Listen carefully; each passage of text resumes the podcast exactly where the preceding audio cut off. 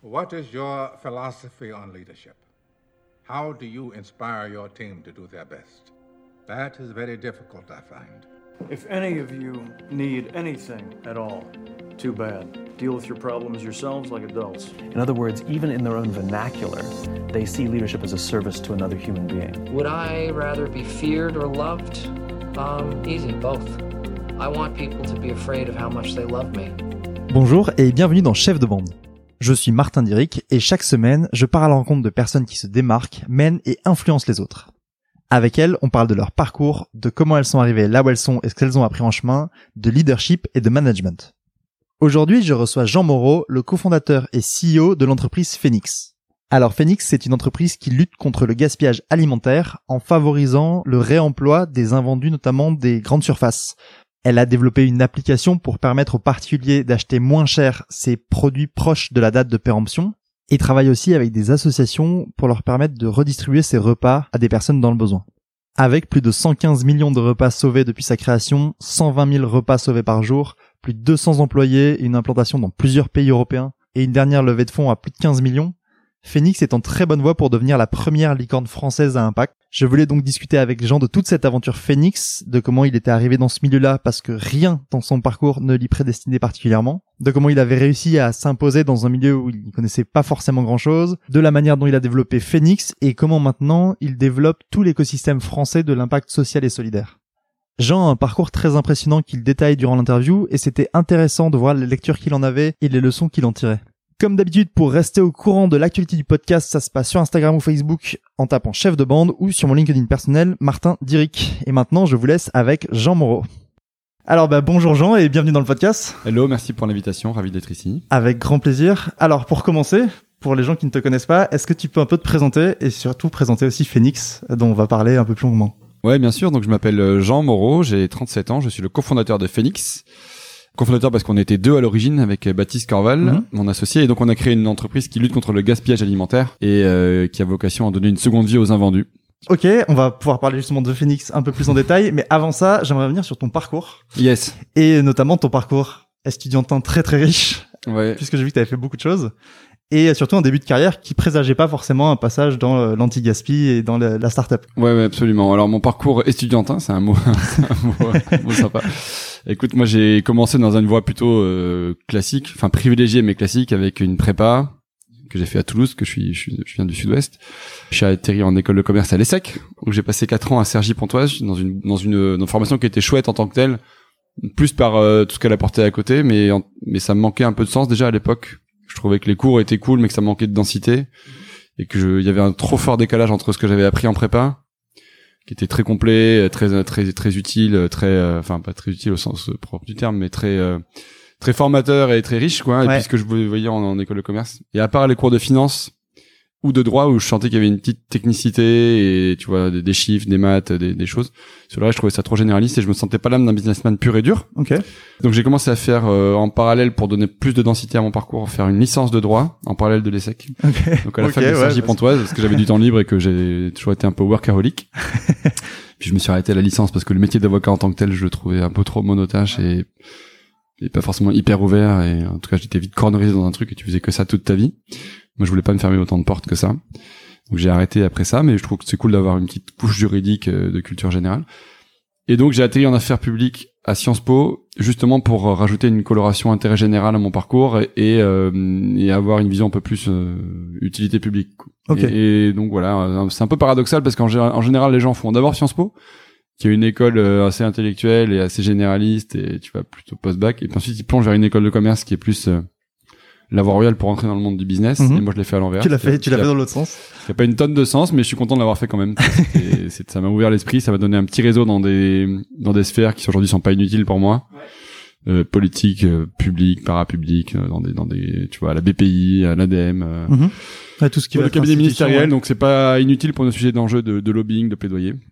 Mais à refaire, euh, à refaire, est-ce que je le referais euh, Ouais, je le referai quand même, je le referai quand même. Tout, y compris la double licence en droit, etc. Non, je pense quand même que le- l'erreur que j'ai faite, c'est que j'ai- tu vois, j'ai fait une grosse overdose d'études Ouais. et, et qu'au bout d'un moment, ça sert à rien de cumuler comme ça les, Des, des les labels, les galons de, diplômes, de ouais. général sur son, sur son, sur son truc parce que tu peux, enfin, faire un choix. Je pense qu'une une bonne formation c'est très bien. Une deuxième, c'est du nice to have, mais pourquoi pas si on n'a pas si on n'a pas trouvé savoir dans la première, en, en enchaîner trois comme je l'ai fait, je pense que Ça commence à faire beaucoup. Mais justement, t'as dit un truc là, aussi bien sur la, la prépa, est-ce que la prépa t'avait apporté comme discipline Ouais. que euh, ton côté workaholic Quand je préparais cette interview, quand je t'écoutais, etc., c'est un truc qui revient beaucoup. T'as une capacité de travail assez dingue. D'où ça vient ça? C'est la prépa qui t'a instillé ça ou tu l'as depuis toujours? C'est clair que quand je regarde mon parcours euh, avec du recul, ça a été euh, placé sous le sceau de l'intensité. Parce Ouais. que tu vois, euh, quand j'étais euh, bon, les prépa, la prépa, c'est évidemment deux ans hyper intenses où tu fais, tu fais, pas beaucoup beaucoup de boulot. Ensuite, tu arrives en école et euh, bon, à la fois la vie de campus était hyper intense. Tu vois, j'ai fait une campagne B2, une liste BDE, j'ai fait le- mon, j'ai fait ma, ma licence de droit en parallèle. Et Donc t'as été BDE pendant que t'étais à l'ESSEC, pendant que tu faisais une Ouais. liste de droit. Pour Ouais. avoir été en école de commerce et avoir vu les BDE, je me dis que c'est intense du coup. ouais, donc tu vois, et puis après, qu'est-ce que j'ai fait? Ben j'ai fait Sciences Po euh, et, et et puis ensuite j'ai fait de la banque d'affaires, qui est qui est, Ouais. qui est le métier peut-être le plus intense où tu fais du 120 heures par semaine. Et donc je l'ai bien cherché. et après, je me suis lancé dans l'entrepreneuriat, qui est pas qui est pareil, qui est le métier euh, intense euh, par essence, quoi, où tu vois, tu tu tu manges du, du phénix le matin, le soir, le midi, la nuit, le week-end, et donc bon, voilà. Il sera peut-être qu'un jour je vais commencer à débrancher et à baisser le chauffage, mais pour l'instant, c'est vrai que je suis dans Ouais. cette course d'intensité. Et euh, non, je sais pas. Pour, enfin, il faudrait que je fasse une, il faudrait que je fasse une, une- psychothérapie pour savoir d'où ça Pour vient. savoir d'où ça devient, ouais. Mais en tout cas, je, ce que je remarque, c'est que mon parcours a été drivé par ça, et que dès que ça devient trop pépère ou trop tranquille, je, Ouais. je m'ennuie. En tout cas, jusqu'à maintenant. Après, euh, peut-être quand j'aurai plus de recul et une vie de famille, euh, je, je m'épanouirai dans d'autres choses. Mais au- aujourd'hui, euh, c'est ça. Et par contre, ça a toujours été le cas. Ouais. J'ai, j'ai toujours euh, je sais pas, tu vois, j'ai toujours fait des trucs en plus. Tu, tu vois, j'ai fait du grec ancien quand les gens faisaient du latin. Je faisais. euh, T'as vraiment ce besoin d'intensité dans un peu tout ce que ouais, tu mais fais, tu quoi. vois, on en discutait en, en- ouverture du podcast, mais ça, ça se retrouve aussi quand tu vois, quand je fais un trajet, je veux pas juste conduire mon vélo, mon scooter ou être dans le métro. Je vais écouter un podcast, lire un bouquin. Donc tu vois, j'essaie d'optimiser mon temps et, et d'être toujours dans, ouais, dans la maximisation de de l'instant présent. Du temps, ouais. Parfois, des gens sortent de la prépa justement avec cette éthique de travail, mais c'est rigolo si c'est quelque chose que t'as depuis toujours. En fait. Ouais, moi je m'entendais. Au début, c'était c'était un peu ça. Tu vois, je suis sorti de prépa, mais comme beaucoup d'élèves, hein, en arrivant en école de commerce où j'ai fait un rejet de, de tout ce qui était travail, donc je voulais juste Ouais. m'éclater, profiter. Et en fait, euh, au fur et à mesure, j'ai été rattrapé par mes vieux démons et le naturel est revenu au galop et donc très vite, je me suis remis dans le moule de, Du travail, euh, de Ouais, l'intensité, Mais bon, je sais pas si c'est, tu vois, c'est pas forcément souhaitable. Hein, j'en j'en retire pas une fierté particulière. Je pense que le succès de Phoenix est en partie lié à ça Mhm. et à toute l'équipe qu'on a construit autour, mais je pense aussi que je, je manque de ce pas de côté qui est de dire ok, il y a ça dans la vie, mais et paradoxalement, les enfants, on y reviendra sans doute, mais m'ont m'ont aidé à, à Ça- débrancher un ouais, peu te plus, poser un peu, ouais. Ouais, à se poser un peu plus. Ouais. C'est- Ouais, c'est intéressant et c'est marrant que ça arrive maintenant euh, avec la famille qui te permet d'un peu euh, voir autre chose que le boulot, quoi. Ouais, ouais. Et du coup, j'aimerais revenir à, bon, on en a parlé, t'en as déjà un peu parlé, ta première expérience en banque d'affaires. Mhm. Donc, t'es chez Merrill Lynch pendant 5 ans, Ouais, si je dis pas de bêtises. Absolument. Alors, déjà, comment t'arrives là-bas après euh, tout ton parcours? Là, du coup, tu sors de Sciences Po. Mm. L'étape évidente après, c'est pas forcément la banque d'affaires, je suppose. Non, non, c'est clair. L'étape d'après, elle était, moi, je l'avais, je l'avais exclu euh, en cours de route parce que pour le coup, elle faisait vraiment écho à l'overdose de, de diplômes dont je te parlais, puisqu'en général, quand tu fais affaires publiques, c'est le cœur de métier de Sciences Po. Hein, c'est la voie, euh, c'est la voie, c'est service public, c'est la voie historique, c'est le canal historique de Sciences Po qui s'est pas mal diversifié depuis en faisant une école de com, des, une école de RH, une école de commerce et tout. Mais normalement, c'est le truc qui, la, la voie royale après, c'était de faire un an de pré-PENA, Ouais. donc une année euh, supplémentaire de préparation à l'ENA, et ensuite de passer le concours. Et ensuite d'aller à Strasbourg deux ans de plus, enfin tu vois, c'était juste. Même pour toi, ça fait beaucoup. C'était pas possible. ouais, même au bout Et d'un puis moment. déjà, je sais pas si j'avais le niveau, euh, le mental pour passer ça.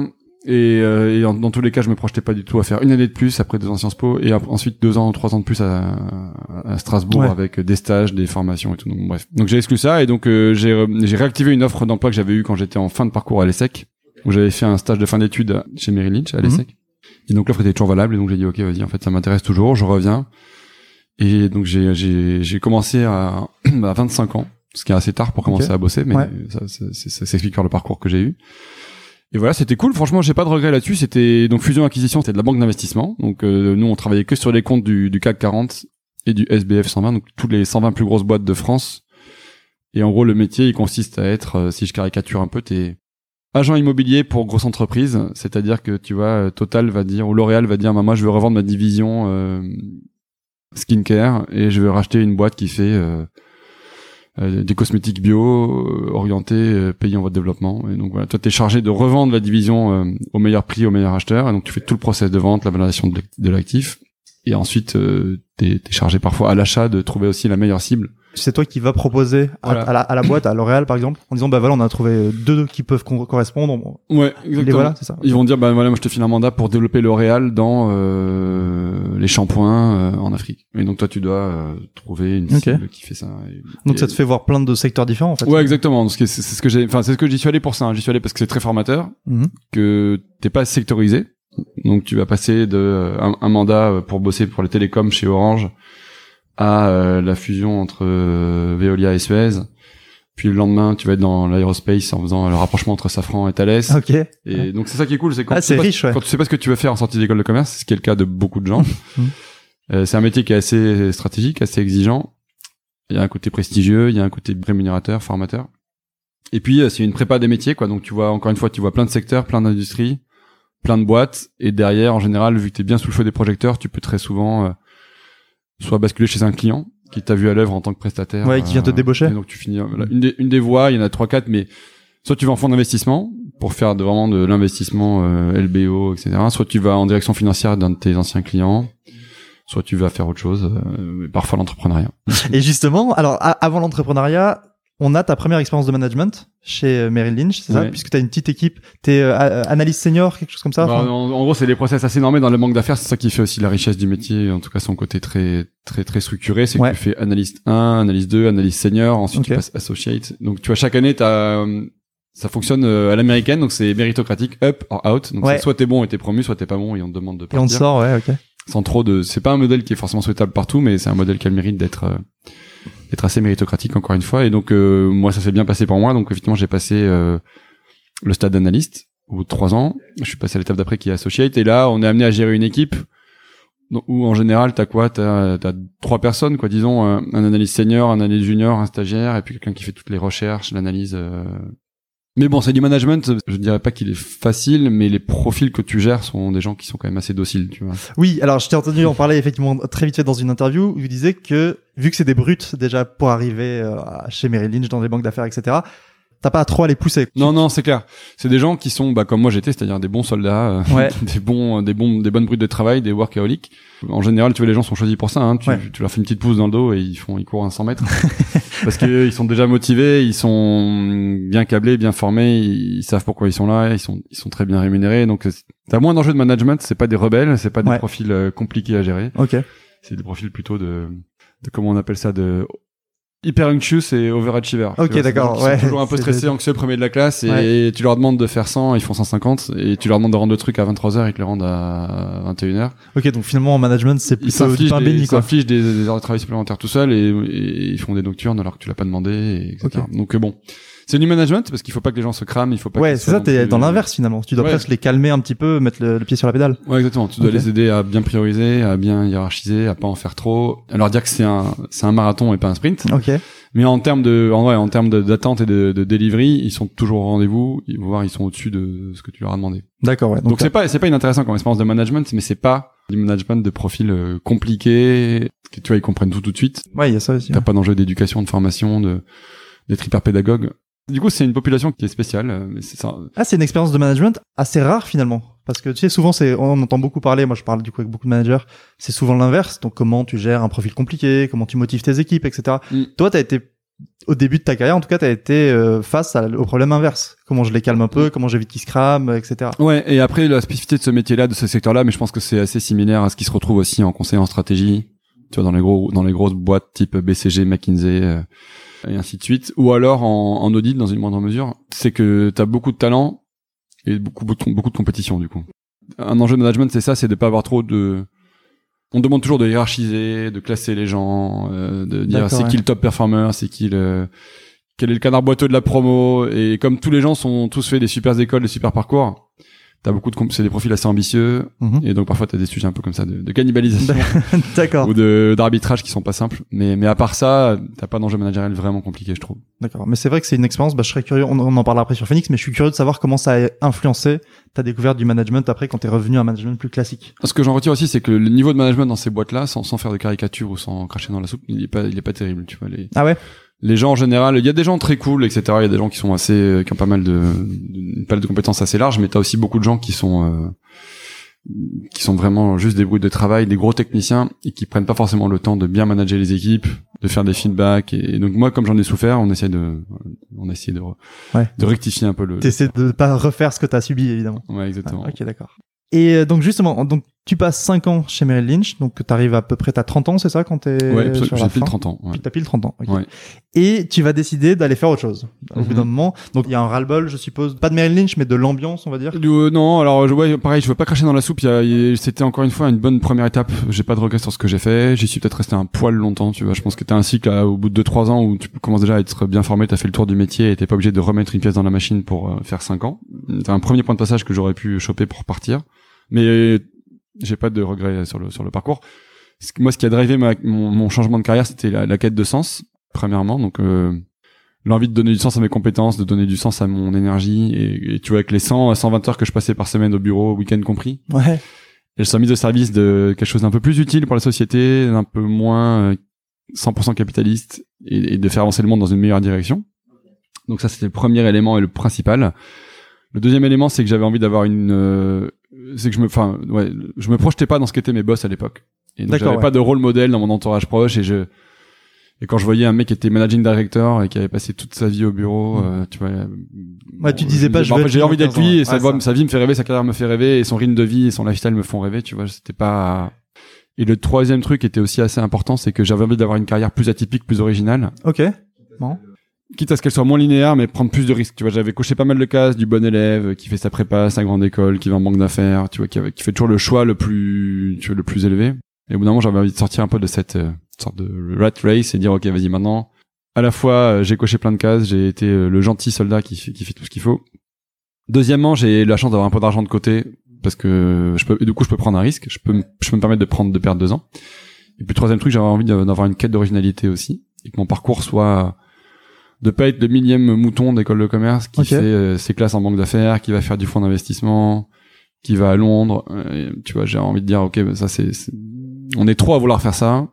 Ça va être compliqué de surnager dans cet environnement. Et donc euh, voilà, j'ai envie d'avoir ma propre trajectoire plus singulière. Ok. Quitte à ce que je me plante, mais voilà, je voulais, c'était presque un truc un peu d'introspection, quoi. C'était vraiment un truc pour toi où tu t'es dit, bah, j'ai envie, quand je regarderai ma carrière derrière, d'avoir cette originalité-là, d'avoir pris des risques, etc. Ouais, il y avait un peu de ça. Il y avait le fait que je me sentais pas complètement épanoui dans ce que je faisais. Ouais. J'étais pas mauvais, mais j'étais pas non plus une star intergalactique. Tu vois, je me sentais pas complètement à ma place. J'avais envie d'aligner mes aspirations perso avec mon quotidien. Je me rendais compte que j'avais pas de fierté particulière à dire ce que je faisais euh, le soir, le week-end, euh, à mes potes, ma famille. Et quand on, tu vois, quand je racontais mes journées ou mes semaines, à part le côté prestigieux, grisant et stratégique d'être en banque d'affaires et d'être genre, tu vois, dans, dans les dans les dans les belles boîtes. Parce qu'il y a un C'est côté compliqué de rentrer, tu vois. Ouais, il y a même, un côté statutaire. À part ça, je pouvais pas de fierté particulière ou Mhm. d'excitation particulière. Tout ça dans un shaker fait que Il était temps de changer, quoi. il était temps de changer, donc j'ai commencé à regarder, à screener un peu des, des profils sur LinkedIn dans mon Ouais. réseau. Ouais, alors du coup, ça, ça m'intéresse, effectivement. Parce qu'autant tu disais que tu te projetais pas et t'avais pas de rôle modèle chez Merrill Lynch, autant quand tu te poses la question, que tu dis, OK, j'ai envie de changement, je veux faire autre chose, tu vas sur LinkedIn et tu commences à regarder un peu des profils de personnes en disant, tiens, est-ce que j'ai envie d'avoir le parcours de cette personne? En tout cas, ouais, ce dont je me souviens, c'est que c'était pas, c'était pas un pétage de câble euh, radical du jour au lendemain. Ça, c'est Ok. pas, je sais pas, en un week-end, je me suis dit, allez, vas-y, c'est bon, stop. La crise de la trentaine, tout ça. et je pose ma dème et je claque la porte. Tu vois, c'était plutôt une prise de conscience un peu rampante où je me retrouvais dans des réunions, dans des tours, chez des clients à la défense. Mhm. où, où en fait, j'étais là, mais what the fuck, qu'est-ce que je fais ici? Pourquoi je bosse? Pourquoi je fais une nuit blanche sur ce sujet, à faire des modèles Excel, à- sur des onglets de 150 pages où tu vois, en Ok. fait, personne va jamais le lire. Ouais, ouais, en bref, plus, donc. euh, je trouvais qu'on en faisait beaucoup, quoi. Et donc, par contre, ça, ça, encore une fois, ça n'a pas été un, un pétage de câble radical, ça a été plus une prise de conscience rampante, et du coup, je me suis dit, ok, il faut que je commence à sortir un peu de, de l'ornière, tu vois, Ouais. un cheval de trait. Enlever les œillères, ça, Enlever ouais. les œillères.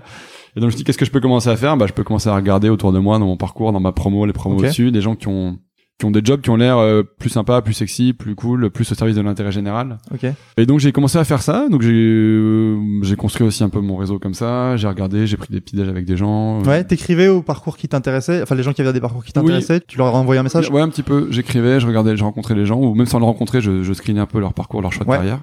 Et assez vite, je pense que c'était en 2013-2014, assez vite, je me suis retrouvé, euh, tu vois, une sorte de boucle algorithmique Ok. sur, euh, sur. LinkedIn où j'étais bloqué sur les. Et je revoyais toujours les mêmes Les profils, mêmes profils qui revenaient, ouais. qui revenaient, qui revenaient. Depuis, ça a pas mal changé et maintenant il y a plus de diversité, mais à l'époque c'était euh, assez vite, je tombais toujours sur les mêmes personnes. Et donc voilà, j'ai commencé à me dire, ok, en fait, qu'est-ce que je veux faire, où est-ce que je suis bon? J'aime bien mon métier, tu vois, j'aime bien la finance, les chiffres, Mhm. euh, la technique, les métiers un peu euh, avec une, une aspérité euh, d'expertise. Par contre, j'aime moins le secteur dans lequel je suis. Et donc, Mhm. euh, un des premiers trucs, je me suis dit, ok, bah, je vais rester dans la finance ou dans l'économie, mais je vais essayer de l'appliquer au, au développement. Et donc, je, je me disais, ok, soit je deviens un DAF d'une grosse euh, ONG, d'une asso, Ok, donc, que ce ouais. soit les Restos du Cœur, la Croix-Rouge, euh, Solidarité SIDA, peu importe, tu vois. Je me sentais pas l'âme d'un entrepreneur euh, pur et dur. En tout cas, c'était pas un truc, pas ce un truc ouais. que j'avais en moi deep down et hum, ça s'est plutôt construit. Quoi. Donc ça, c'est une voie qui m'aurait intéressé, de mettre mes compétences financières au service d'une cause intéressante. Ou alors d'aller euh, rejoindre les rangs comme beaucoup, ce qui faisait rêver beaucoup de monde à l'époque, ce qui fait toujours rêver du, du monde, d'aller à, tu vois, je sais pas, à la Banque mondiale, à la, la Banque centrale européenne, Ouais. au FMI, à l'OCDE, tu vois, dans les, dans ces espèces de trucs un peu magiques à l'époque. Je, pense que depuis ça a été pas mal démystifié, mais d'être un peu économiste pour le développement ou, Ouais, ou ok. analyste financier pour euh, pour l'AFD, tu vois, l'AFD, euh, monter des projets, de financer des projets pour le développement. Donc j'ai regardé un peu ça, mais plus je creusais, moi ça me faisait vraiment envie. ok.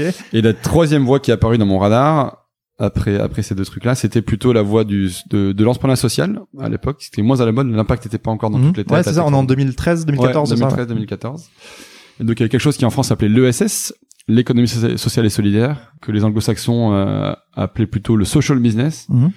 Et je me disais, tiens, mais en fait, c'est peut-être ça la synthèse de mon parcours. Tu vois, à la fois un business, donc qui, qui coche à les cases de la banque d'affaires, de l'ESSEC, et puis social, donc plutôt la, la touche un peu euh, Sciences Po, intérêt général, utilité publique. Et en fait, effectivement, je, plus je creusais, plus je me disais, ok, en fait, c'est ça que je veux faire, c'est une sorte de voie médiane, à mi-chemin entre le business traditionnel, sans tout mettre à la poubelle, en gardant un peu l'efficacité, Ouais. euh, les outils, euh, la, la- la vision un peu financière, économique du truc, mais appliqué à un modèle qui est plus euh, intérêt général, social et à impact positif. Donc c'est de là que va naître Phoenix. Ouais. Mais ce qui m'intéresse là-dedans aussi, c'est que tu vas te lancer dans un euh, secteur dans lequel tu connais pas grand-chose. C'est Yes. ça, le secteur de tout ce qui va être euh, food, réemploi, économie sociale et solidaire. T'as finalement assez peu de connaissances à ce moment-là quand tu te lances dans ce secteur-là. Ouais, c'est clair. Et ça, c'est un, c'est un enseignement qui peut intéresser les auditeurs. C'est moi, je m'étais pas mis de barrière pour le coup, pour une fois. et en fait, tout le monde me disait non, mais pour lancer un projet, il faut être, il faut avoir une légitimité, il faut avoir Ouais. un track record, il faut avoir du réseau. Et en fait, en tout cas, nous, mais je pense qu'on n'est pas les seuls maintenant, mais sur Phoenix, on est la preuve du contraire parce que quand euh, on s'est lancé sur Phoenix, donc pendant, depuis Phoenix, ça a évolué, mais pendant 3-4 ans, notre métier unique, ça a été de connecter ceux qui ont trop avec ceux qui n'avaient pas assez Mhm. et donc de connecter euh, basiquement la distribution alimentaire, Intermarché, Leclerc, Carrefour, euh, Casino, Franprix, La Vie Claire, avec des ONG et des assos caritatifs type euh, Banque Alimentaire, Secours Catholique, Secours Islamique, euh, Secours Populaire, Croix-Rouge, euh, au Resto du Cœur. Et en fait, moi, ni mon associé non plus, Baptiste, on n'avait aucun réseau ni dans l'un ni dans l'autre. D'accord, ouais. Ni côté offre, on n'avait jamais fait de stage de chef de rayon, on n'avait jamais été caissier, on n'avait jamais été euh, dans cet univers-là, et on connaissait pas grand monde, quoi. Ouais. Et puis inversement, on n'avait jamais euh, non plus mis trop trop les pieds dans le secteur de l'aide alimentaire. Et donc Phoenix est quelque part la preuve que euh, si vraiment t'es motivé, déterminé et un peu malin, bah en quelques trimestres, en quelques semestres, tu peux comprendre qui sont les influenceurs, qui sont les gens qui pèsent, comment les rencontrer, comment comprendre un secteur Mhm. et comment faire ton trou, ta légitimité dans, dans, dans, un secteur ou dans deux secteurs que tu ne connais pas. Et ça, typiquement, c'est quelque chose que tu as fait en rencontrant un maximum de gens, comme tu avais fait un peu quand tu cherchais ce que tu voulais faire. C'est beaucoup de temps sur LinkedIn, beaucoup de temps à prendre des cafés, etc., pour identifier un peu les acteurs clés. Euh, pas, pas trop, pas trop, pas trop. J'étais pas non plus un rat de networking à serrer les pinces tout le temps et à faire que des petits déj et des cafés. Non, ok. non, franchement, euh, un, un peu avec des gens, euh, plus des frappes chirurgicales, quoi, sur Ouais. des gens qui me paraissaient intéressants. Mais pas plus que ça. Après, nous, on s'est mis dans le, dans le truc, quoi. Surtout, on a été en mode doer, exécution. Et on a, on a, on a catch-up le retard qu'on avait pour comprendre le monde du- de la distribution, le monde de la, des ONG, du caritatif, quoi, enfin, de la redistribution alimentaire. Une analyse un peu basique sur où est-ce qu'il y avait des points de friction. Qu'est-ce qui était bien géré dans les invendus, qu'est-ce qui était moins bien géré, Mhm. qu'est-ce qui était, qu'est-ce qui était fait de façon artisanale et moins artisanale? Et donc c'était plus, c'était plus ça en fait, c'était plus euh, mettre les bouchées doubles en comprenant le secteur, en comprenant ses, ses dysfonctionnements, en utilisant, euh, tu vois, le, le truc tarte à la crème, mais qui est de dire euh, t'as un œil neuf Ouais. et du coup, euh, bah tu vois des choses que les autres voient pas. Ce qui est en partie vrai, mais bon, euh, voilà, c'est facile à dire, mais nous ça a été le cas. Donc on a joué cette carte-là, quoi, le, le regard neuf, l'œil non expert, euh, le rapport d'étonnement Ok, ouais. des deux côtés, et on a Et puis de- énormément de boulot pour rattraper le retard. Ouais, exactement. Plus ça, plus ça, je dirais que vraiment du du, du Du networking. euh, ok, donc euh, tu intensif. potassais tout ce que tu pouvais sur euh, le secteur, les Ouais, ONG. en quête de terrain, aller voir l'envers des décors des magasins, euh, trouver un pilote, comprendre comment ça se passe, et puis ouais, bosser, bosser, bosser quoi. On est toujours sur ce fil rouge du boulot. euh, Ouais, ouais, ouais, boulot ouais, à fond, ouais, ouais. En tout cas, comprendre le terrain et comprendre repartir de zéro pour être vraiment, tu vois, on n'allait pas parler aux directions RSE des enseignes, mhm. on allait vraiment euh, dans les magasins dans les poubelles euh, auprès des, des, des, des gens qui étaient vraiment les opérationnels des magasins quoi. On parlait plutôt à, à un chef de rayon, un directeur d'entrepôt Carrefour Ok. qu'à la direction innovation et partenariat. D'accord, ouais, vraiment tu commences en bas pour comprendre comment ça se comment ça Ouais. se passe. Et justement, quand Phoenix, l'idée de Phoenix commence à naître, vous avez le projet, il va falloir aller parler à ces directions-là à un moment donné Mm, mm. pour euh, avoir des liens avec eux pour ensuite pouvoir avoir de, de la nourriture à distribuer aux assos. Sauf que on est en 2014. Donc toutes ces notions, comme tu as dit, sociales et solidaires, elles sont moins présentes. Le réemploi alimentaire, c'est pas dans la tête de tout le monde. Il y a même pas encore la loi Garot de 2016 qui interdit Mhm. la destruction des invendus. Et voilà deux types qui arrivent, qui ont pas d'expérience préalable dans le secteur, qui sont juste des, des brutes de travail. Comment ça se passe le début de l'évangélisation et les premiers euh, rendez-vous avec ces, ces types de grands groupes? Est-ce qu'on vous regarde un peu comme de dingue? Ou est-ce que très vite on arrive quand même à vous prendre au sérieux et vous arrivez à vous imposer? Alors ça c'est c'est marrant, c'est parce qu'on on pourrait y revenir, mais on, on a vécu les deux choses. Sur la partie don alimentaire, on a été les pionniers et on a été ce qu'on appelle les, les first movers. Ok. Il y aura beaucoup d'anglicisme, je suis désolé. C'est-à-dire les gens qui, qui, qui créent le marché, tu vois, Ouais. les market makers, comme on dit en anglais. Et donc on a, on s'est tapé tout le travail d'évangélisation, de lobbying, d'influence pour faire émerger des, un contexte réglementaire favorable, donc notamment la loi Garot sur laquelle Mhm. on a, on a contribué dans des groupes de travail, euh, pas les seuls, hein, parce qu'il y avait tout l'écosystème, mais on a, on a vraiment mis du temps et de l'énergie là-dedans. Et c'est un travail qui a bénéficié à tout le monde, y Ouais. compris à des nouveaux entrants derrière qui ont pu aller plus vite que ce qu'on avait fait nous. Et puis là, maintenant qu'on a lancé une application en Phoenix, où pour le coup on est plutôt dans la, dans la posture inverse, on est plutôt les secondes movers, Mhm. Euh, derrière un de nos concurrents euh, danois qui s'appelle Too Good To Go pour ne pas les citer qui a fait ce travail d'évangélisation et donc c'est quasiment aussi confortable en fait euh, d'être euh, d'être dans les pas d'un concurrent Ok, ouais. de laisser le travail d'évangélisation et de, de construction du marché à, à quelqu'un d'autre en tout cas pour revenir sur le pour revenir sur ta question initiale oui que- nous, nous nous quand on s'est lancé effectivement il n'y avait pas le gaspillage alimentaire les invendus c'était pas un sujet tu vois les gens euh, Mhm. dans les magasins ils mettaient tout à la poubelle dès que c'était à J-2 J-3 et que c'était plus vendable ou plus vendu ils mettaient ça en bac très souvent hein, pas tout le temps euh, je caricature un peu mais très souvent c'était ça le comportement euh, dominant. Au, au mieux c'était trié dans un bac de déchets organiques mais très souvent c'était mis dans des déchets euh, DIB quoi le déchet industriel banal la poubelle classique. Et ça partait en incinération en enfouissement en décharge on appelait Veolia Suez Paprec de Richebourg les gros acteurs du déchet. Ouais. et voilà. Et ça il faut comprendre que c'est un truc qui avait le mérite d'être euh, très simple très rapide Ouais, ouais, ouais, je me doute, ouais. tous les chefs de rayon se posaient pas mille questions et donc nous ce qu'on est venu faire c'est on leur a dit attendez prenez conscience que les produits déjà un ils ont encore de la valeur y compris à J-2 ou J-1 c'est- donc c'est Mhm. débile de les jeter Ouais. qui a un bénéfice évidemment euh, social puisque ça peut euh, bénéficier à d'autres personnes donc les plus démunis ou des gens en, en galère de pouvoir d'achat sur l'application Phoenix Mhm. il y a un bénéfice euh, environnemental puisque les produits ont, ont été lourds à produire d'un point de vue CO2, émissions, transport. Ouais. Et la destruction en elle-même, elle, elle va générer encore de l'impact carbone négatif. Donc Mhm. euh, il y a un impact environnemental. Et surtout, il y a de la valeur dans les poubelles. Il y a, il y a un impact économique puisque les produits, vous les avez payés. Et c'est bête de les, d'en faire une croix dessus à J-2 et de dire on peut, il n'y a plus rien à en faire. On peut à minima les revendre à prix cassé sur l'appli Phoenix ou les donner à des assos, récupérer une partie de réduction d'impôts. Et donc voilà, il y avait tout cet enjeu-là euh, de, de faire comprendre euh, aux chefs de rayon, aux directeurs de magasin, aux contrôleurs de gestion et aux enseignes qu'il fallait prendre le temps de les gérer. Ok. Même si par rapport à ce que je disais tout à l'heure, on a créé un process et on a rajouté un peu de de pain et de douleur opérationnelle Ouais. parce que le- là où le chef de rayon mettait tout à la poubelle, maintenant qu'est-ce qu'il doit faire? Il doit prendre ses rayons, il va prendre ses produits, les mettre de côté. Ceux qui sont donnables, on les donne. Ceux qui sont vendables sur l'application Phoenix, on les revend. Ceux qui sont pas donnables ni vendables, on les donne pour des animaux dans un autre bac. Et puis le reste, le, à la fin de la fin, est jeté quoi. D'accord, ouais. Mais ça prend un peu plus de temps. On est sûr que ça vaut le coup.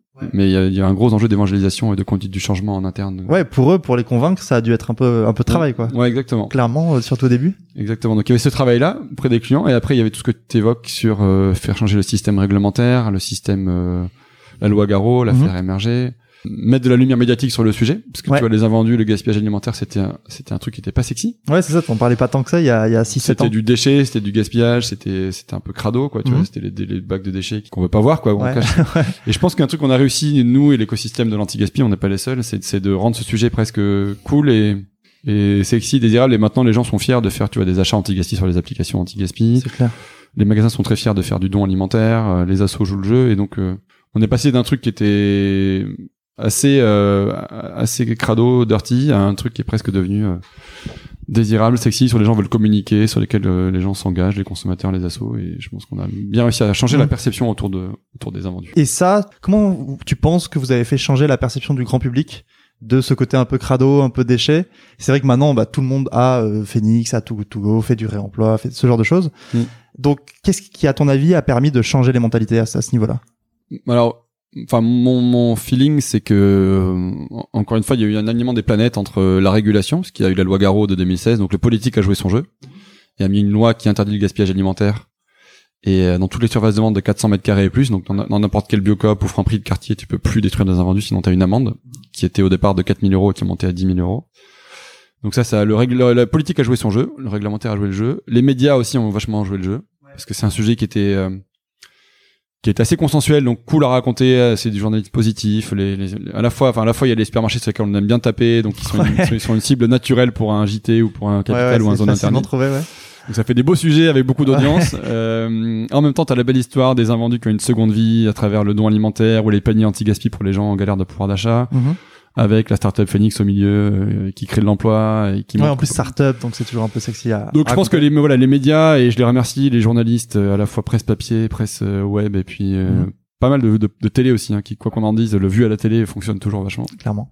ont vraiment contribué à faire changer les consciences ce sujet qui était assez cool et puis euh, le dernier truc c'est je pense qu'il y a aussi une, une quête de sens chez les talents et donc en marque employeur on a on a ça a été chouette on a vu qu'il y avait pas mal d'afflux de, de nouvelles candidatures je pense que les jeunes générations ont envie de pousser ces sujets là Je cherche beaucoup plus de sens. Ouais, dans les, dans les, ouais. ouais, dans- tu vois, on a eu beaucoup d'interventions dans les écoles, dans les, dans les facs, dans les, donc on sent qu'il y a une nouvelle génération qui prend le Mhm. pouvoir et qui va participer aussi à ça pour que le gaspillage n'est plus acceptable.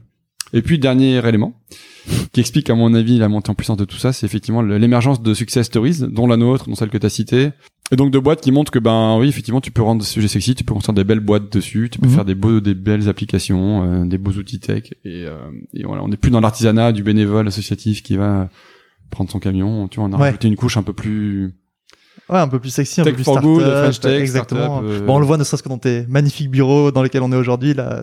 Voilà, avenue de Clichy, magnifique bureau, très startup, justement. Donc, ça ajoute effectivement une surcouche de, ouais, de, de sexy à Ouais. toute la cause, etc. Donc, je trouve ça que c'est intéressant. exactement. Et tu viens de dire, vous avez effectivement une marque employeur assez forte. Il y a euh, cette quête de sens chez beaucoup de jeunes générations. Et d'ailleurs, on le voit, vous êtes maintenant, on en parlait tout à l'heure, un peu plus de 200, c'est ça, chez Oui, Phoenix 200 CDI, ouais. 200 CDI, donc euh, pour euh, une boîte qui a maintenant 7 ans. Ouais. Créée en 2014. Et j'ai été intéressé parce que je t'ai beaucoup entendu parler de la culture de l'entreprise par petites touches, euh, ici et là, dans, dans différentes interviews. Et t'as l'air d'avoir un- une approche de la culture assez, forte, notamment, on a parlé un peu de méritocratie de, chez Merrill Lynch, c'est quelque chose que, que tu as l'air d'avoir amené ici. J'ai entendu parler d'humour aussi, etc. Comment tu fais pour préserver déjà la, culture d'entreprise dans une boîte qui grandit aussi vite et qui passe de bah, deux personnes en 2014 à plus de 200 en 2021 Enfin, ça c'est clair que c'est le plus dur. Alors euh, moi, c'est sûr que la culture d'entreprise, je pense que c'est le truc le plus important. euh, J'espère que c'est pas bullshit de dire ça, mais moi quand j'étais en école pour le coup, tous les cours de, de RH, je les trouvais pipeaux, tu vois, et, je, et je les écoutais pas, je suivais pas. Et en fait avec le recul, si je devais refaire euh, mon cursus, je pense que c'est ceux sur lesquels je mettrais le plus d'énergie. Ok. J'avais pas du tout conscience. Tu vois, même les, les histoires de culture d'entreprise, je trouvais ça bidon. Ça faisait vraiment du culture washing pour moi, tu vois, dans tous les grands groupes, tu vois, la culture de L'Oréal, la Ouais. culture de Danone qu'on mettait vachement en avant. En fait, je me rendais pas compte à quel point c'est c'est hyper important. Et, et pourtant, euh, je connais cette phrase depuis longtemps, hein, qui dit euh, culture euh, eat strategy for breakfast. Ouais, Donc une culture ouais. forte, euh, mais en mais à terre n'importe quelle stratégie hyper bien pensée, hyper bien. Et ça, je suis et plus j'avance, plus je le pense. Ouais. Parce qu'une culture forte euh, ouais, euh, roule sur n'importe quelle stratégie, marche avant, marche arrière. Quoi. Et donc chez nous, euh, chez nous, euh, on a pris conscience assez vite quand même. Tu vois, on- au départ, quand t'es une petite famille, on, tu vois, on est 5, 6, une dizaine dans un dans un bureau qui fait la taille de cette Ouais, pièce. de cette pièce, ouais, exactement. Et donc tout le monde est au courant de tout, tout le monde entend tout, tout le monde, euh, tu vois, la, la culture des deux cofondateurs, elle infuse pas mal, Mhm. et l'état d'esprit aussi. Et après, on a essayé de le mettre en. Donc, comment on a fait pour qu'elle pour qu'elle soit préservée? Déjà, nous, on est resté euh, à fond dans le game pendant longtemps. Ouais. On a tenu à être impliqué sur pas mal de process de recrutement, choisir les personnes pendant assez longtemps. On a essayé de graver dans le marbre aussi dans une charte euh, nos valeurs, euh, d'écrire assez vite euh, une sorte de manifeste qui qui, qui reste quoi, qu'on s'y raccroche dès qu'on avait un moment de doute Ok, d'accord. Que vous avez encore aujourd'hui? Qu'on a encore aujourd'hui, ouais. Et après, euh, on a assez vite structuré une équipe RH aussi, un peu tard, mais euh, mais, mais quand même relativement euh, vite par rapport au, au marché. On a choisi en fait en RH beaucoup de gens qui étaient euh, des, des piliers du, du tout début. Et notamment aujourd'hui dans l'équipe RH, il y a deux personnes sur quatre qui sont pas des RH de formation, Ok. mais qui sont dans le top 10 des premiers employés de Phoenix. Donc tu vois qui ont 6-7 ans d'ancienneté et qui ont qui ont connu la boîte depuis le début et qui donc euh, ont vraiment cette euh, cette touche quoi. Et- Qui savent ce qu'est Phoenix à qui l'origine. connaissent, mais qui ouais, connaissent l'esprit Phoenix et qui euh, et qui donc dans les recrutements, euh, dans les valeurs, dans ce qu'elle porte au quotidien, Ouais. le, font font transpirer ce truc là. Ok, d'accord. Voilà et puis après quoi d'autre euh, bon, on essaye nous d'être accessible même même malgré le fait qu'on est maintenant 200. Ouais. On, on essaye de rester euh, accessible, de pas être dans une tour d'ivoire, de de faire une tournée des antennes, des pays, euh, de parler à tout le monde, de faire des e-cafés avec les gens pour que voilà, les gens comprennent un peu ce qu'on a voulu créer, d'où on vient, que le management intermédiaire n'est pas euh, n'est pas tuer l'esprit Phoenix. D'ailleurs, j'ai vu que c'est quelque chose que vous aviez mis en place pendant le confinement, c'est ça, les e-cafés avec les fondateurs? Ouais. J'avais trouvé ça top et je, je me suis demandé comment ton emploi du temps se survivait à ça. Parce que vous êtes deux cofondateurs et vous avez voilà 200 employés, donc si chacun vient prendre un e-café même Ouais, de c'est un 15 truc qui minutes. marche, c'est un truc qui marche bien, ouais, effectivement. On a, on a mis des créneaux open bar dans l'agenda, mais pas tous les jours non plus, hein, où euh, les gens peuvent prendre, alors c'est une demi-heure. Ok, en plus. Ouais. Et c'est à 14 heures tous les jours, enfin un jour sur euh, un jour sur deux maintenant. Et donc euh, voilà, un collaborateur peut, peut booker un e-café et faire une visio avec nous. euh. C'est top et c'est vrai que c'est dans une boîte de 200 personnes, c'est je trouve ça assez rare et très cool de, de se dire que n'importe qui qui rentre ici en CDI chez Phoenix peut parler une demi-heure avec toi. euh. Ouais ouais, et c'est surtout le- la discussion. Bon, c'est c'est à la fois du évidemment, enfin il peut y avoir des questions sur la stratégie, les choix, comprendre. Tu vois, un échange privilégié en one to one avec un des cofondateurs. Ouais.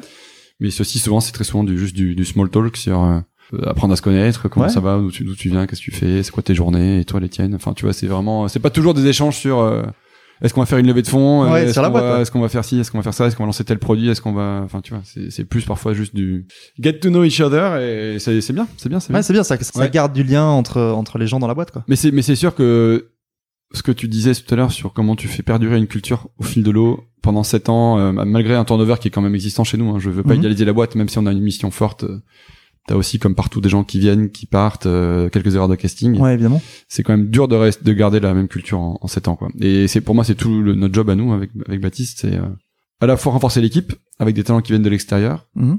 mais et donc faire prendre des greffes sans casser la culture historique Ouais, ce qui est le plus mais en ajoutant, en ajoutant, tu vois, au fil, au fil de l'eau, une touche de professionnalisme, une touche d'exigence, une touche de performance, Mhm. sans casser la culture euh, du départ, qui était quand même une culture assez engagée, militante, au service de la cause aussi associative et au service de de la réinvention du monde de l'entreprise, quoi. Donc, Ouais. euh, tu fais venir des talents qui viennent de boîtes traditionnelles, qui doivent raccro- qui reprennent une équipe qui était plutôt une équipe euh, plus plus engagée. Et donc voilà comment tu fais. Tu fais petit à petit prendre les greffes. euh, ok, ça demande pas mal de doigts, je suppose. Ouais, pour ouais, ça exactement. Comme un comme un chef d'orchestre ou comme un entraîneur de foot qui doit faire cohabiter. Euh, tu vois. Ouais, une équipe une équipe qui montait qui était en Ligue 2 qui est montée en Ligue 1 et qui est maintenant dans le haut du tableau qui peut faire venir jouer un peut-être pas un Neymar mais en tout cas des bons Ouais. joueurs et qui se retrouvent avec des joueurs une euh, star, ouais, que ça, il faut qui sont, issus du centre qui sont issus du centre de formation sans, sans que le vestiaire explose implose euh, bon, voilà C'est Ah, ça ça, ça, t'as un rôle de coach, ouais. ouais, t'as un exactement t'as un rôle d'entraîneur. exactement et puis après tu mets ton meilleur 11 sur le terrain et t'espères qu'ils vont bien jouer ensemble Et t'es- tu peux toucher plus un ballon quoi C'est ça, et t'espères que ça se passe bien. Toi, tu restes sur le, sur le banc à la rigueur pour Ouais. euh, diriger un peu les trucs. faire un petit peu tes changements tes transferts en fin de, en fin de C'est saison ça, ouais. euh, on sent, on sent le lecteur de l'équipe. Ouais, hein. exactement. Mais franchement, c'est une, je trouve que c'est une bonne. euh, je sais pas si elle est parfaite, mais en tout cas, c'est une bonne analogie. euh, Au début, tu vois, au début, tu t'es, enfin, t'es sur le terrain, quoi. Donc, Ouais. t'es même le joueur Ouais, unique au départ. t'es Tu joueur, un contrat, quoi. Après, tu vas sur un terrain à 5 où t'es toujours sur le terrain, t'es toujours un joueur clé, mais par contre, tu commences à avoir une position qui se dessine. Mhm. Mais tu peux, tu peux filer un, un coup de pouce en défense, Ouais. au milieu. Tu passes un peu plus le ballon Après, à tu, tu fais du 11, tu fais du 11 contre 11. Où là, pour le coup, bah, t'as un poste euh, et tu bouges pas, quoi. T'es soit Ouais. latéral droit, soit milieu défensif, soit attaquant, euh, avant-centre et euh, et après, tu passes sur, t'es entraîneur-joueur.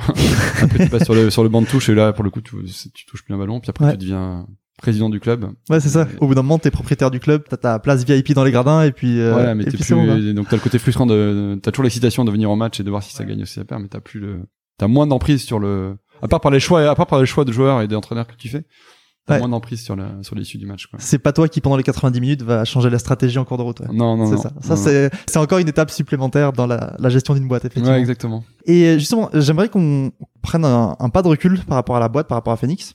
T'as cette notion depuis quelques années, alors peut-être trois ans, où euh, depuis que bah, Phoenix marche très bien, etc., et où t'as pu peut-être t'asseoir sur le banc, effectivement, euh, devenir entraîneur depuis le banc, ou étant euh, qui tu es avec l'intensité que t'as dans tes journées, tu t'engages de plus en plus pour d'autres mouvements, pour justement euh, fédérer un peu toute une génération d'entrepreneurs autour des entreprises à, à impact positif. Ouais. Notamment, euh, je sais que t'es président de Tech for Good, c'est ça? Ouais, ouais, c'est ça. Et t'es aussi dans le, alors je sais jamais comment on le dit, c'est Move, Move. euh, Maintenant, c'est, ça, ça s'appelle le, mouvement Impact France. Voilà, pense. maintenant, c'est ça, En ce fait, le, le, le move, le mouvement des entrepreneurs sociaux et Tech for Good France sont fusionnés pour créer un. Impact France, voilà. Et alors, Je suppose que tu as un rôle un peu différent là, parce que toi, du coup, maintenant, tu es un, un, vieux de la vieille, du social et solidaire, et il y a plein de, de, jeunes boîtes qui sont en train d'émerger. Ça va être quoi ta mission et ça va être quoi ce que tu vas apporter? Comment tu vas fédérer tous ces entrepreneurs autour d'une mission commune, donc qui est quand même euh, avoir un impact euh, marquant sur la société d'aujourd'hui? Alors oui, tu as raison. J'ai pris ce mandat-là il y a un an maintenant, un an et demi, euh, une fois que la boîte était un peu sur les rails et que je pouvais dégager une demi-journée par semaine pour faire monter en puissance l'écosystème de l'impact, okay. qui était encore un peu balbutiant. Même s'il y avait déjà des belles success stories, euh, on, il y a encore beaucoup de choses à construire. Donc euh, j'ai pris le mandat en coprésidence avec une, euh, une entrepreneur qui s'appelle Eva Sadoun. Mhm. Et donc qu'est-ce qu'on fait? Euh, ben, On accompagne la transition de, le... enfin en tout cas la montée en puissance de l'écosystème de l'entrepreneuriat à impact positif. Ouais. Donc on a une action qui est en trois piliers. C'est on fédère tous les entrepreneurs qui ont une vision euh, un peu similaire à celle de Phoenix de l'entrepreneuriat, Mhm. c'est-à-dire avoir à la fois la, la conquête de marché, de chiffre d'affaires, etc. On la renie pas, mais en même temps d'avoir un impact social et environnemental fort et de, de faire en sorte que l'entreprise serve à autre chose que euh, être une machine à générer du cash et à faire des dividendes. Et on pense que c'est important. Donc on les fédère ensemble pour qu'ils se connaissent et qu'ils gagnent en, en maturité. Du coup, c'est beaucoup un rôle de présentation, d'intermédiation. ou tu essaies de les Ouais, présenter C'est un réseau d'entreprise comme le réseau Ok. Entreprendre ou comme Ouais. d'autres. Deuxième pilier, on essaye de les faire monter en puissance et donc euh, on fait de la du partage entre pairs, donc que les, les plus euh, avancés dans, dans l'entrepreneuriat Mhm. puissent coacher les plus jeunes et qu'on partage des, des bons plans, des prestataires, des talents, des bureaux. euh, des retours sur euh, je sais pas comment s'est passé ma levée de fonds comment s'est passé euh, ma première acquisition comment Mhm. s'est passé donc, tu vois vraiment du coaching quoi pour que l'écosystème monte en gamme et troisième truc il y, a un- il y a un volet plaidoyer lobbying pour que nos sujets euh, soient reconnus au plus haut niveau et qu'on soit vu comme une forme d'entreprendre qui est crédible et qui est plus juste un truc de pionnier qui est une forme de nouveau standard et que l'ESS entrepreneur impact soit financé par la puissance publique, favorisé dans les appels Ouais. d'offres, etc. Donc il y a ces trois volets qui sont intéressants. Et pourquoi je l'ai fait? Parce que moi j'estime que bon déjà j'ai un peu plus de temps, je suis content de mettre mon expérience au service de la nouvelle génération, de partager un peu les, à la fois les succès qu'on a eu, mais aussi plein de mauvais choix, de galères euh, qu'on raconte moins souvent, mais qui font gagner un temps infini. Et après je pense que pourquoi Tech for Good France aussi? Parce que Phoenix, une des spécificités de, de notre métier, de enfin de notre boîte, Mhm. c'est qu'on fait partie des rares qui sont euh, qui ont le pied dans deux mondes en fait. On a à la fois le, un pied dans le monde de l'ESS euh, au sens statutaire du terme, Ouais. parce qu'on travaille avec les Restos du Cœur, la Banque Alimentaire, euh, la Croix-Rouge et tout.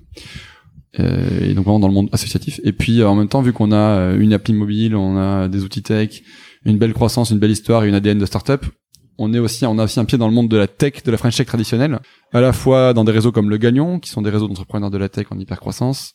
Donc on attire autant des financeurs de l'investissement euh, à impact, de la finance solidaire, que des financeurs du de la tech traditionnelle, tu vois, des, je sais pas, des des Serena Capital, des VC, des VC comme euh, Partech, Idinvest, euh, Alven. Et donc en fait, le fait d'avoir un peu cette ambivalence ou ce, ce truc un peu bicéphale fait que moi j'ai pu j'ai pu avoir un pied dans les deux mondes et voir comment ça se passe au gagnant dans les entrepreneurs tu vois qui gèrent des des Doctolib des Mano Mano Ouais. des Miro euh, des Blablacar Mhm. Il y a plein de choses à prendre dans ce, dans ce- ce secteur-là tu vois dans le- les talents la grille des salaires les outils les, la façon de, de, de gérer la performance de manager et tout. Et à la fois j'avais un pied dans l'autre monde qui était beaucoup plus militant associatif avec beaucoup de valeurs et donc je pense qu'il y a une richesse à partager à faire à faire se parler plus ces deux mondes-là. Ok. et à, et, à, et à créer une voie médiane qui prendra un peu le meilleur des deux. L'ambition, les, les outils, la niaque de, de la French Tech, et puis les valeurs et la mission de, de l'ESS. Ok, Et donc- prendre le meilleur des deux mondes, ouais, pour Ouais. avoir un truc euh, efficace mais à impact. Ouais, exactement. Ok, Et donc euh, on n'est pas beaucoup. hein, c'est- Enfin, tu vois, euh, il y a beaucoup de gens qui viennent me parler pour savoir où est-ce qu'ils peuvent postuler avec leur profil. En fait, quand tu fais le tour, Mhm. des boîtes qui cumulent euh, outils technologiques, croissance forte, marché euh, assez costaud et impact fort. Tu vois, une fois que tu as fait le tour de Phoenix, de Back Market, To Go, de quelques-uns, enfin, tu vois, t'en Ouais. as, t'en as pas une tonne, quoi. Donc voilà, il faut qu'il y en ait plus. D'accord. Donc, euh, je Voilà. je milite pour ça et pour créer des vocations. Donc j'espère que ton podcast. euh, Ouais, c'est un encouragement à tous ceux qui ont des, qui ont des doute pas, idées. J'en doute pas. Ok, bah super. Je vois qu'on arrive bientôt à la fin de l'interview euh, parce que je sais que t'as un rendez-vous après. Je vais juste te poser les deux petites questions que je pose toujours en fin d'interview. Vas-y, je t'écoute. La première, c'est, on a pas mal parlé de management, de leadership, etc. Quand je te parle d'excellent leadership, à qui tu penses et pourquoi? Un exemple que je donne souvent, tu vois, on va revenir au sport, mais en tout cas quelqu'un sur le qui, qui m'inspire, c'est Roger Federer. Ouais. Pourquoi? Parce que déjà il y a bon, il y a de l'excellence euh, en tant que tel, le track record qu'il a, euh, la classe à la Ouais. fois sur le terrain et en dehors du terrain, et puis surtout la, la, la capacité à durer dans la, à- enfin à être excellent dans la longévité, dans la durée. Tu vois, il a 37 ans, Ouais, il il a encore envie de 37 ans. gagner un, un grand chelem, et il a commencé à 20 ans. Et je trouve que c'est ce qui m'inspire là-dedans, et ce que je trouve dingue, c'est le niveau d'exigence et surtout la capacité à ne pas se lasser et à rester au top du top, à rester à avoir euh, toujours la niaque au fil de l'eau, Ouais. malgré malgré euh, quand t'as été hyper successful, que t'as été numéro un pendant 5 ans d'affilée, que t'as gagné tous les grands chelems, que t'as battu tous les records. Tu peux trouves encore le feu ouais. sacré et la foi pour euh, repartir à l'entraînement à 37 ans, sous la pluie, euh, à faire prendre des avions pour aller faire des tournois.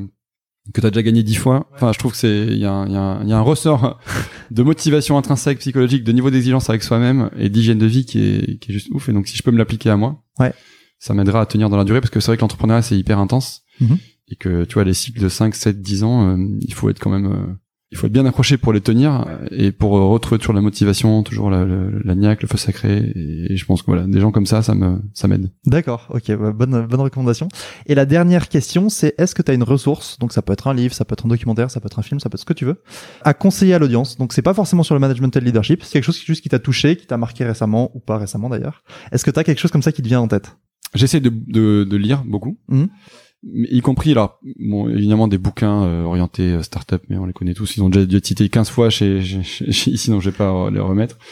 Il y en a un qui est, que j'ai lu il y a pas très longtemps sur euh, la 25e heure, sur comment, Oui. comment être hyper productif et comment gagner une heure de travail par jour. euh. Ouais, ouais, c'est c'est plein de tips, c'est de, c'est très euh, down to earth. Hein, c'est plein de tips de d'entrepreneurs successful sur comment ils gèrent leur journée, comment ils apprennent à dire non, comment déléguer, comment ils délèguent, supprimer, comment ils font des meetings d'un quart d'heure et Mm. pas plus, etc. Donc ça c'est c'est une lecture qui qui mange pas de pain, donc je vous la Ouais. conseille quand même. La 25e heure. Ouais, ok.